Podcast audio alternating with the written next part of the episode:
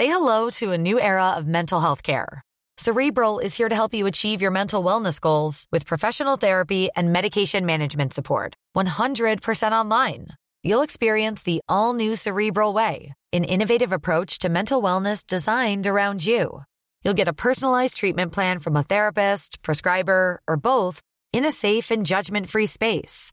Your cerebral therapist or prescriber will outline a customized plan with clear milestones along the way so you can get to feeling your best. With Cerebral, you're not alone in your mental health journey. We're here to empower you to live a fulfilling life. So take that first step towards a brighter future and sign up today at cerebral.com slash podcast and use code ACasts to get 15% off your first month. Offer only valid on monthly plans. Other exclusions may apply. Offer ends July 31st, 2024. See site for details. Eu sou Mário Persona e essas são as respostas que eu dei aos que me perguntaram sobre a Bíblia. Você escreveu perguntando o que eu acho do livro Ismael, um romance da condição humana.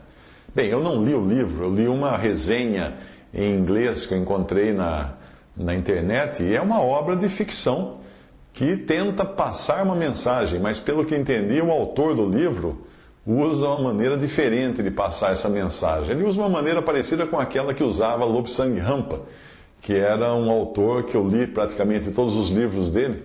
Lobsang Rampa era um, era um nome fictício de um jornalista britânico que adotou esse nome porque ele achava que ele era a reencarnação de um lama do Tibete.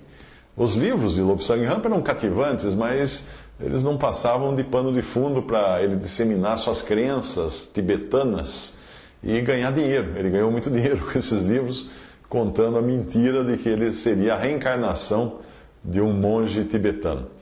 Mas no caso desse livro Ismael, que você mencionou, uh, corrija-me até se eu estiver enganado, eu entendi que tudo se resume a uma reinterpretação da Bíblia que levanta a questão da validade da proibição de se comer do fruto da árvore do conhecimento do bem e do mal.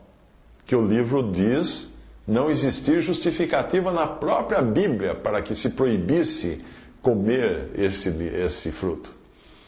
Uh, já começa mal, então, né? Esse, esse, esse romance. Um outro detalhe é que o livro considera a Bíblia como um texto humano sem interferência divina na sua autoria. Um texto meramente escrito por homens. E aparentemente é este o ponto de partida que acaba uh, transformando o modelo judaico-cristão numa decepção.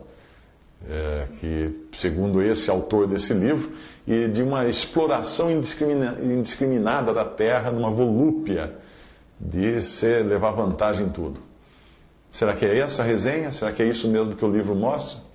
Bom, vamos lá. Tem muitas, existem muitas religiões novas que também invertem essa questão do conhecimento do bem e do mal, do comer ou não do fruto proibido que Deus havia ordenado ao homem não comer.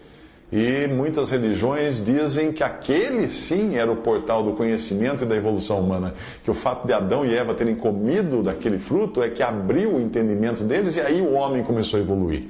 Tem muitas religiões que acreditam nisso. Mas a Bíblia deixa claro que o que estava envolvido ali não era o fruto em si, mas a dependência e confiança em Deus. O homem escolheu a independência.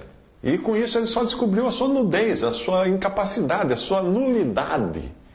E foi preciso Deus matar um animal inocente para cobrir com peles a nudez ou nulidade mal coberta do homem com as suas folhas de figueira. Aquela foi a primeira morte do inocente para pagar pelo erro alheio, e ela, ela era já uma figura de Cristo morrendo pelo pecador. O homem efetivamente adquiriu sim o conhecimento do bem e do mal quando ele comeu daquele fruto, mas nem por isso ele evoluiu. Pelo contrário, a civilização acumulou conhecimento, tecnologia, experiência, mas nós continuamos tão cruéis e sanguinários, mais até que os animais. Nós ganhamos o conhecimento do bem e do mal, porém não o poder de fazer o bem e evitar o mal. E foi a isso que, que levou a nossa senda de independência de Deus, o que a Bíblia considera rebelião. A essência do pecado original, que não tem nada a ver com sexo nem com maçã, está na adoção de uma atitude rebelde, uma atitude de orgulhosa autossuficiência. Se eu tenho conhecimento do bem e do mal e crio coisas maravilhosas com a minha tecnologia e inteligência, então para que, que eu preciso de Deus? Afinal, foi esta promessa da serpente, caso eles comessem do fruto, não foi? Eles, a serpente disse: Sereis como Deus, conhecedores do bem e do mal. Em suma, a declaração do ser humano, ou o que o ser humano gostaria de declarar, você encontra no Salmo 2. O que, que tem ali? Os reis da terra se levantam, os governos consultam juntamente contra o Senhor e contra o seu ungido, dizendo: Rompamos as suas ataduras, sacudamos de nós as suas cordas. Aquele que habita nos céus se rirá, o Senhor zombará deles. É claro que muita dessa animosidade contra a religião, e parece que o autor tem algo nesse sentido, o autor desse livro que você citou, considerando as outras obras que ele escreveu, essa animosidade, essa, essa, essa raiva que ele tem na religião, vem de uma observação da religião humana, que é, uma, é o que Deus também abomina. Deus abomina a religião humana. Basta ver o que o Senhor Jesus fala dos religiosos dos seus tempos, que eram os fariseus.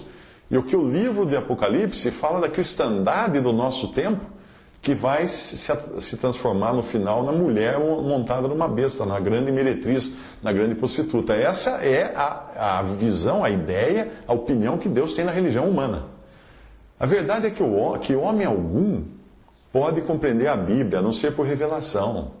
O pensamento de Deus não está sujeito ao escrutínio da inteligência humana. E as conclusões que nós tiramos quando lemos a Bíblia só podem ser duas: de rebelião ou de sujeição a Deus. Isso fica muito claro em 1 Coríntios capítulo 1, que diz que a palavra da cruz é loucura para os que perecem, mas para nós que somos salvos é o poder de Deus.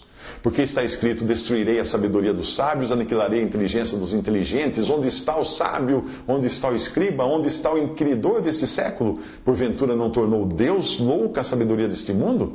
Visto como na sabedoria de Deus o mundo não conheceu a Deus pela sua sabedoria, aprove a Deus salvar os crentes pela loucura da pregação. O que diz aí é que a fé em um Salvador crucificado não tem lugar na inteligência humana que tem a sua própria sabedoria.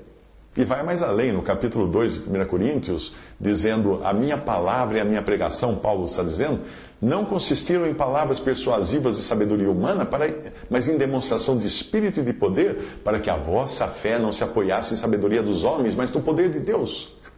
Todavia falamos sabedoria entre perfeitos não, porém, a sabedoria deste mundo, nem dos príncipes deste mundo que se aniquilam, mas falamos a sabedoria de Deus, oculta em mistério, a qual Deus ordenou antes dos séculos para nossa glória, a qual nenhum dos príncipes deste mundo conheceu, porque se a conhecessem, nunca crucificariam o Senhor da glória. Mas, como está escrito, as coisas que o olho não viu, e o ouvido não ouviu, e não subiram ao coração do homem, são as que Deus preparou para os que o amam. Mas Deus nos revelou pelo seu Espírito porque o Espírito penetra todas as coisas, ainda as profundezas de Deus. Porque qual do homem sabe as coisas do homem, senão o Espírito do homem que nele está? Assim também ninguém sabe as coisas de Deus, senão o Espírito de Deus. Mas nós não recebemos o Espírito do mundo, mas o Espírito que provém de Deus, para que pudéssemos conhecer o que nos é dado gratuitamente por Deus. As quais também falamos, não com palavras de sabedoria humana, mas com as que o Espírito Santo ensina comparando as coisas espirituais com as espirituais. Ora, o homem natural não compreende as coisas do Espírito de Deus, porque lhe parecem loucura e não pode entendê-las, porque elas se discernem espiritualmente. Portanto, um bom método para você detectar se um conhecimento vem ou não de Deus é fazer a seguinte pergunta: A quem isto glorifica? Se glorificar o homem, no sentido de dar a ele o mérito todo, então não vem de Deus esse conhecimento. A verdadeira sabedoria é aquela que tira o homem natural de cena e coloca no seu lugar o homem espiritual, que é Cristo. E por isso, eu sugiro que você deixe de lado esse livro que não exalta a Deus de maneira alguma e ocupe-se com Cristo e com a Sua palavra. Visite